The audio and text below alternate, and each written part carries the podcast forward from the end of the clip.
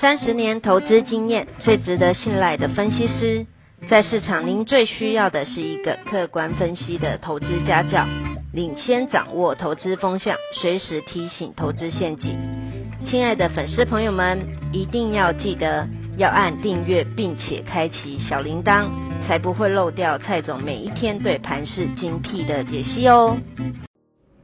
各位投资朋友，大家好，我是蔡明彰。今天报告主题：欧美需求航运纺织喷出后，下一个是谁？在台湾本土疫情升温，甚至新增确诊人数校正回归之下，周一台股居然开低走高。投资人先要建立一个中心思想：台湾 GDP 七成靠出口，虽大陆是最大出口地区，但加工后最终产品仍是输往欧美。说穿了，台湾就是欧美市场的生产基地。于是，台股多空走向反映欧美景气。疫苗决定选股，一年前谁能生产疫苗，谁是救世主。莫德纳的疫苗保护力最强。去年股价曾大涨十六倍，但现在至高点已跌十五趴。虽然焦点还在疫苗，但已变成欧美民众打了疫苗后会消费什么产品，就会涨这些股票。去上周为止，全美国民众四十九趴施打一剂，三十九趴完成接种疫苗。过去七日平均每天新增确诊二点六万人，创去年六月来新低。打完疫苗，拥抱正常生活。美国三亿人，欧盟及英国五亿人，总共计八亿人。估计夏天前疫苗接种率六十趴，总计五亿人打完疫苗。这五亿欧美民众，全球消费力最高。将给予台湾经济及股市相当支撑。台股投资人正在经历史无前例的全球消费模式。到今年夏天的八月前，五亿欧美民众打完疫苗后，同一时间报复消费、报复性消费，可想而知，台股上市贵公司承接欧美订单，必然营收暴冲。股价一波到顶，无人可挡。为何周一台股涨势落在纺织航运？施打疫苗，欧美民众从室内走到户外，服饰及鞋子需求空前强劲。成衣双雄如鸿一四七六，聚阳一四七七，九成营收来自欧美订单，接单满载到年底，并且十年来成衣报价首次。涨价，成衣双雄现在展望能见度比晶圆双雄更好。周一，儒鸿刷新历史天价，聚阳距离天价也只有一步之遥。假如没有欧美民众打了疫苗后的消费需求，不可能出现成衣双雄股价绩效打败晶圆双雄。今年来，儒鸿大涨五十六趴，巨阳上涨五十二趴。台积电只涨八趴，联电小涨三趴。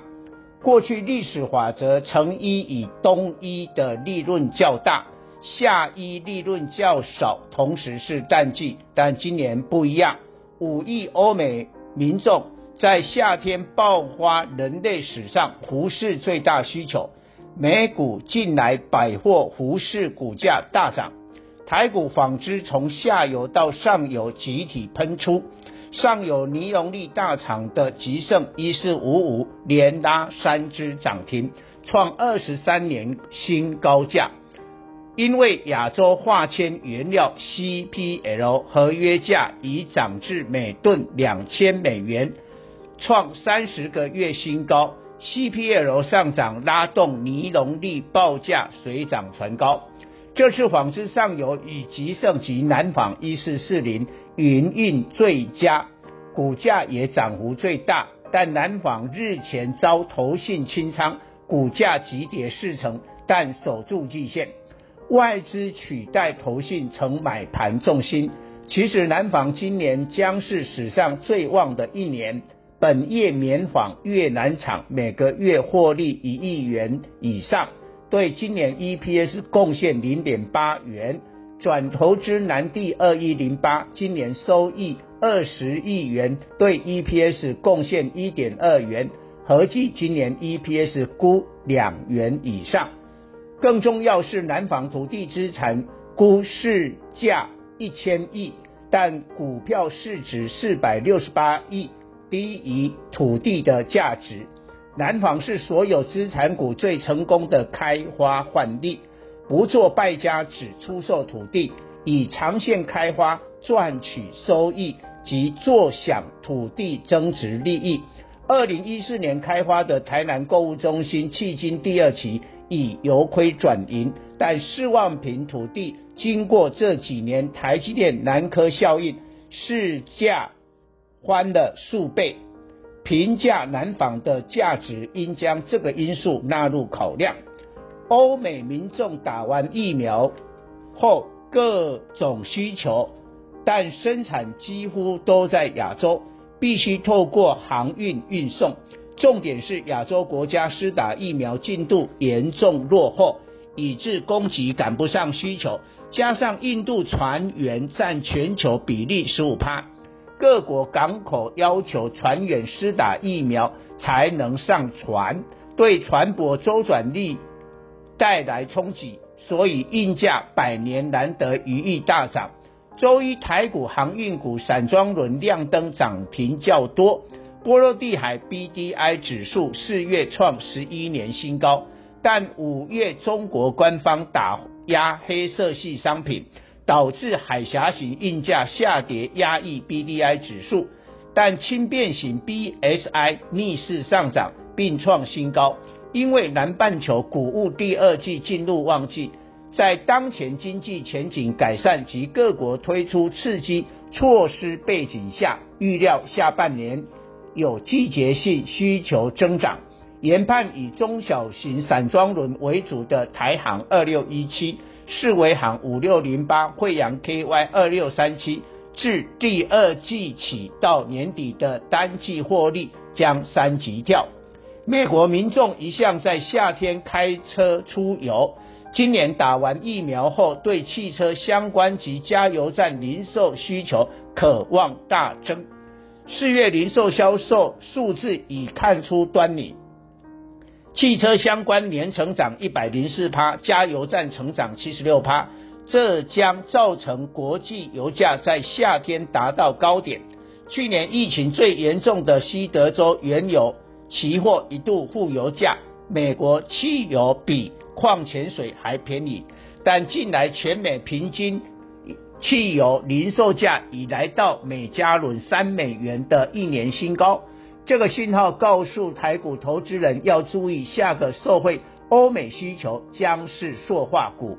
人口四千万，美国 GDP 最大州的加州将在六月十五号解封。观光大国西班牙、法国开放外国人观光。七月起，欧盟实施疫苗证书，游客出境施打疫苗证明免隔离。邮轮业夏季将恢复部分业务，有助观光旅游。现在，美国夏天预约飞机航班的搭乘人数为去年同期的两倍。美国人搭乘飞机国内通勤人数创疫情以来新高，这些都是国际油价即将再涨一波的先行指标。塑化股看龙头台塑一三零一，去年疫情谷底，五月营收一百三十四亿，今年四月营收回升至两百四十三亿，年增率六十五趴。预料在夏天结束的九月前，单月营收年增率都可达六十趴以上。一旦国际油价上涨，台塑为首的塑化股必然上涨。塑化原料去年第四季开始大涨，今年四月达到高峰，受下游补货放缓影响，五月报价多数拉回，但整体需求仍强。同时，塑化股的股价也做出一波整理。大致已出现买点。从四月营收来看，年增率大于六十趴的有台聚、一三零四，华夏一三零五，雅聚一三零八，台本一三一零，国桥一三一二，联成一三一三等以上报告。本公司与所推荐分析之个别有价证券无不当之财务利益关系。本节目资料仅供参考，投资人应独立判断、审慎评估并自负投资风险。